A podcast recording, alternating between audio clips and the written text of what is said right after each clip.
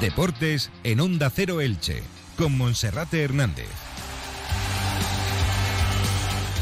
¿Qué tal están? Un saludo, muy buenas tardes. Llegamos a la 1 y 20 y como cada jornada de lunes a viernes eh, damos paso a Radio Estadio Elche con toda la información deportiva que nos deja esta jornada y también la que nos viene heredada de este pasado fin de semana. El Elche Club de Fútbol cerró la primera vuelta de la peor manera posible, sin victorias, solamente seis empates en 19 jornadas. Es el peor Elche de lejos en su historia en primera división, amargando un centenario que se presentaba prometedor. Además, mañana a las 12 de la noche se cierra el mercado de fichajes en la liga. Veremos para el equipo ilicitano con cuántas entradas y también si con alguna salida sorprendente de última hora. De momento esta mañana con pocos movimientos en el estadio Martínez Valero, con la ausencia que sigue presente del propietario Cristian Bragarni, que sigue estando en Argentina. Y también como cada lunes le resumiremos lo más importante para el deporte ilicitado y de su comarca durante este pasado fin de semana. Comenzamos. Nuevo año, nueva cocina. Hogar Mobiliario presenta rebajas increíbles en cocinas. Por renovación de la exposición, liquidación de cocinas y electrodomésticos con hasta el 50% de descuento. Cocinas Arancucine, la cocina italiana más vendida del mundo, con la máxima calidad y diseño. Hogar Mobiliario, estudio de interiorismo, en Elche Avenida de Novelda 9 y hogarmobiliario.es. Compra hoy y empieza a pagar en abril. ¿Quién lo iba a decir cuando comenzaba esta temporada y el Elche por delante tenía la posibilidad de celebrar un centenario en primera división con todos los honores? Nada más lejos de la realidad, el Elche ha cerrado la primera parte del campeonato en la máxima categoría ya virtualmente descendido a la categoría de plata por mucho que las estadísticas y las cuentas puedan seguir saliendo, porque todavía no es matemático el descenso del Elche, sí ya podemos considerar que es virtual. El Elche de Pablo Machín ha cerrado la primera vuelta de la temporada con solo 6 puntos en 19 jornadas. 6 puntos, 6 empates que ha sumado a lo largo de toda la primera vuelta del campeonato que le dejan a 14 puntos de la permanencia. 14 puntos que es la diferencia con respecto al Real Valladolid, el Celta de Vigo, el Español de Barcelona y el Valencia, que también se ha complicado bastante su continuidad en primera división. El equipo que precede al Elche en la tabla es el Getafe, que ahora mismo tiene ya 11 puntos más que el Elche, mientras que el antepenúltimo, el Cádiz, está a 13 puntos de diferencia.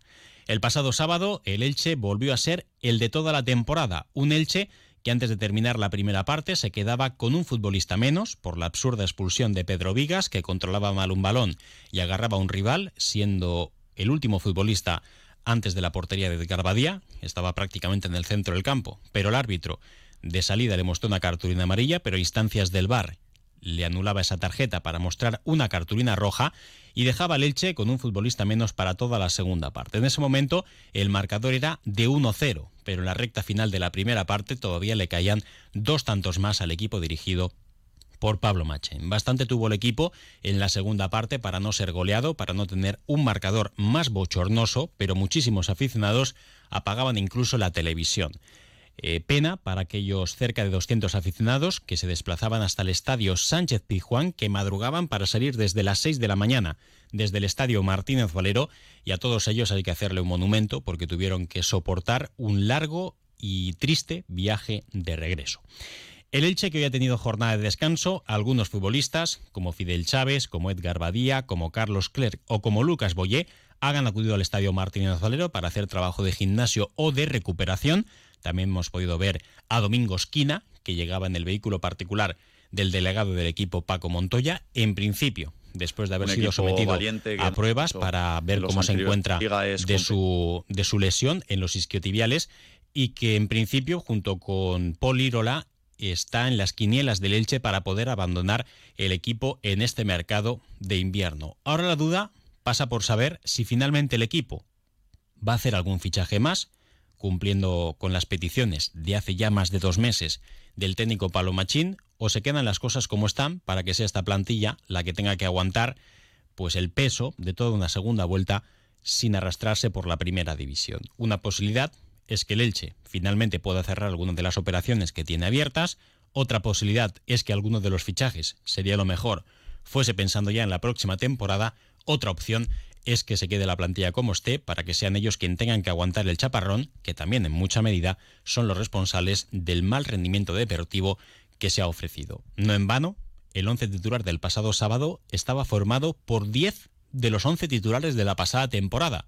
Un equipo totalmente reconocible de finales de la pasada temporada, con la única cara nueva en la banda izquierda de Lautaro Blanco. Un fichaje también interesante, de presente y también de futuro. Pero entre unos y otros, el equipo ha sido incapaz de recordar el de la pasada temporada y con cinco entrenadores en el banquillo, en ningún momento se ha estado cerca de la permanencia. Vamos a escuchar qué es lo que decía Pablo Machín después del partido en el Estadio Sánchez Pijuán frente al Sevilla. El técnico franjiverde hablaba de cómo se va a afrontar lo que resta de campaña. Contrario, y depende de nosotros. No tenemos que estar fijándonos en objetivos a largo plazo ni en situación clasificatoria. Nuestra liga es competir cada partido. Eh, tenemos otro la semana que viene y, bueno, demostrar que, podemos hacer durante más minutos los, minutos buenos que hemos hecho en los anteriores partidos. Incluso creo que se ha visto hasta eh, la situación de, la expulsión un equipo valiente que hemos eh, tratado de jugar de tú a tú al Sevilla, que por momentos pues le hemos puesto en complicaciones, pero bueno, ya hilando con tu segunda pregunta, eh, somos conscientes de que Sevilla tiene una gran plantilla, que después de el parón del Mundial, pues aquí había conseguido buenos resultados, que el otro día probablemente en la, eliminatoria de Copa, pues mm, más allá del resultado, creo que lo que hizo y la imagen con la que cayó, pues fue muy buena, porque no es fácil eh, dominar como dominó en, un campo como el Sadar, con, la situación en la que están allí anímicamente.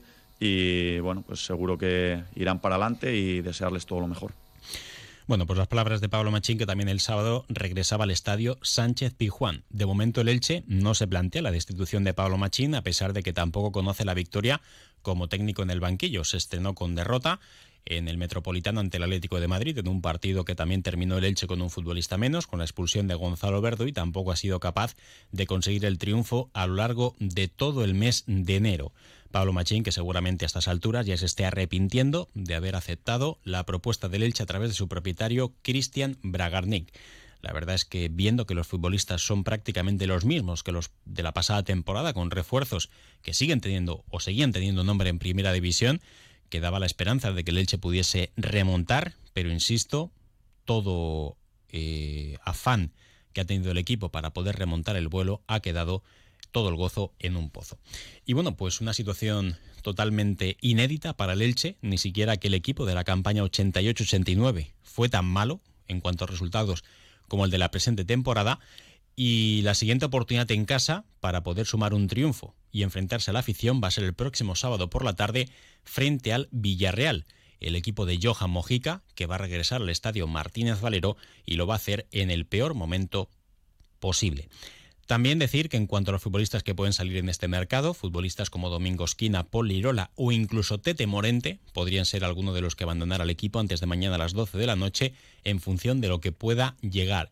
Pero tampoco sería descabellado que alguno de los futbolistas importantes pudiese recibir una propuesta de última hora y Bragarnik estuviese dispuesto, como ocurrió la pasada semana con Roger Martí, a desprender lastre ya pensando en la segunda división. El equipo tiene que pensar también en la próxima temporada, contratos altos, bajo rendimiento, costes elevados para futbolistas en los que se ha podido invertir y habrá que ver en estas 48 horas qué es lo que sucede finalmente con el equipo ilicitano, que también está pendiente a esta hora del emparejamiento de los semifinales de la Copa del Rey de Fútbol, donde están Fútbol Club Barcelona, Atlético Club de Bilbao, Real Madrid y Club Atlético Osasuna como gran sorpresa y en función de cuál sea el rival del Real Madrid, si es el Fútbol Club Barcelona, jugaría el miércoles 15 de febrero, como así va a suceder, me cuentan ya por línea interna que acaban de conocerse ya esos emparejamientos. El Madrid se va a enfrentar al Fútbol Club Barcelona y la otra semifinal será entre Atlético Club de Bilbao y el Club Atlético Osasuna. Por tanto, el partido del Elche, jornada número 21,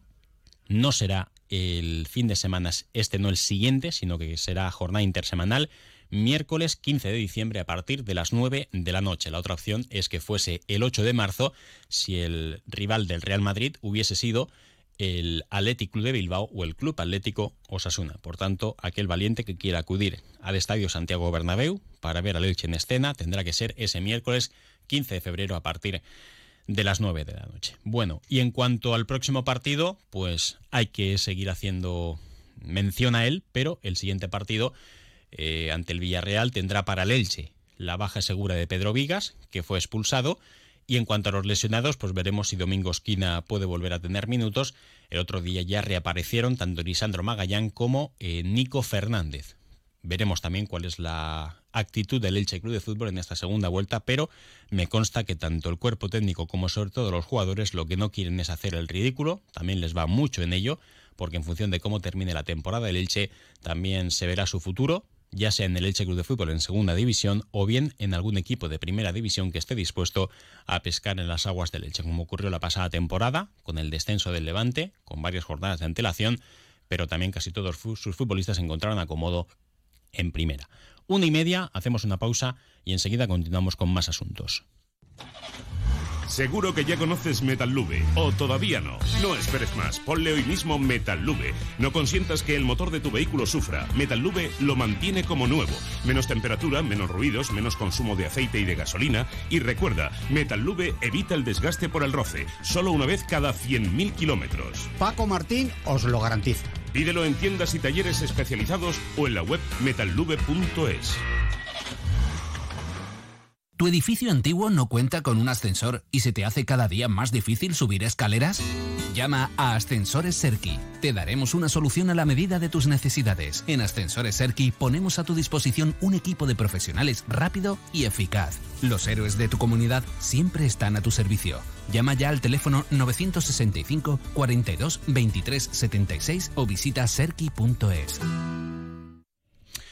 En página polideportiva, en primer lugar, nos tenemos que hacer eco de la prueba internacional con puntos SUCI eh, que se celebró este pasado fin de semana, durante la semana pasada y también como colofón ayer en Calpe, en la eh, prueba mm, con salida en Benidorm, eh, esa prueba, la half de mountain bike y la completa, la prueba de máxima competición, donde participaba la ciclista ilicitana Arianna Ródenas Pascual, que se estrenaba en categoría élite con los colores del equipo Mondraker. En las tres primeras etapas alternó un noveno puesto en la general, un octavo puesto y un séptimo puesto, siempre como la mejor corredora española, lo que viene a demostrar el gran nivel de la ciclista ilicitana. Ayer, cuando quedaban tan solo tres kilómetros para la línea de meta y era séptima, debido al temporal de frío, de lluvia y de nieve, la prueba quedaba suspendida. Cerca de 50 ciclistas, hombres y mujeres, tenían que ser asistidas por las ambulancias, por la Cruz Roja y por la organización, entre ellas la ciclista ilicitana Arianna Ródenas, con una hipotermia. Arianna que por suerte no ha tenido que ser ni atendida a nivel médico ni ser hospitalizada y esta mañana ya se encontraba en nuestra ciudad, pero nos constaba, nos contaba, mejor dicho, que había sido el peor día que había sufrido encima de la bicicleta, con temperaturas por debajo de cero y que con la lluvia y sobre todo la nieve en el Alto de Bernia le hicieron temer lo peor. Al final fue atendida con mantas y con diferentes atenciones por parte de los médicos de la prueba que actuaron rápido y que finalmente eh, pudieron asistir a todos los ciclistas eh, que se dieron cita, cerca de 50 con síntomas claros de hipotermia. Ahora, Ariadna Rodna ya se prepara para la maratón del próximo fin de semana que tendrá lugar en Gijona. Y ahora, como cada lunes, repasamos los resultados más importantes que nos ha dejado este fin de semana.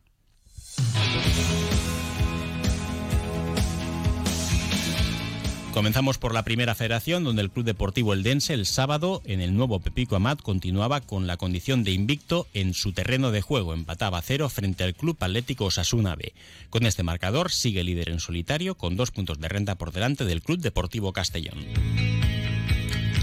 En tercera federación, victoria para el Athletic Club Torrellano frente al Jove Español de San Vicente y empate sin goles del Elche licitando en el campo de los Arcos frente al Orihuela.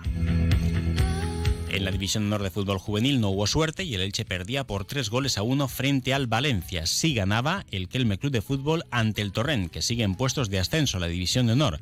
También en esa categoría el líder, el Elche Juvenil B, sigue con paso firme y vencía por 0-2 en el campo del Alboraya.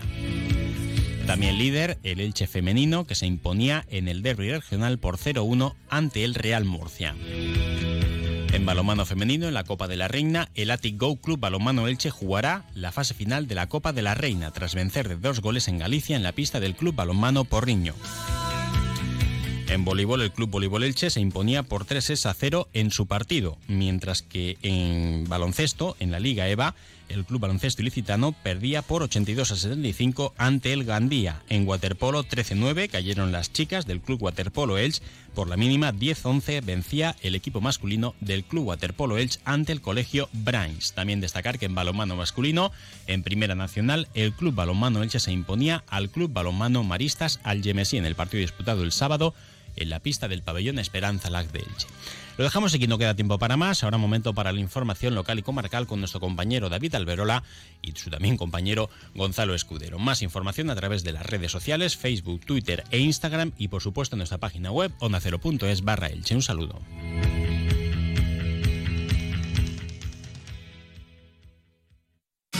Comercial Persianera. Puertas, tableros, parquets, cocinas y bricolaje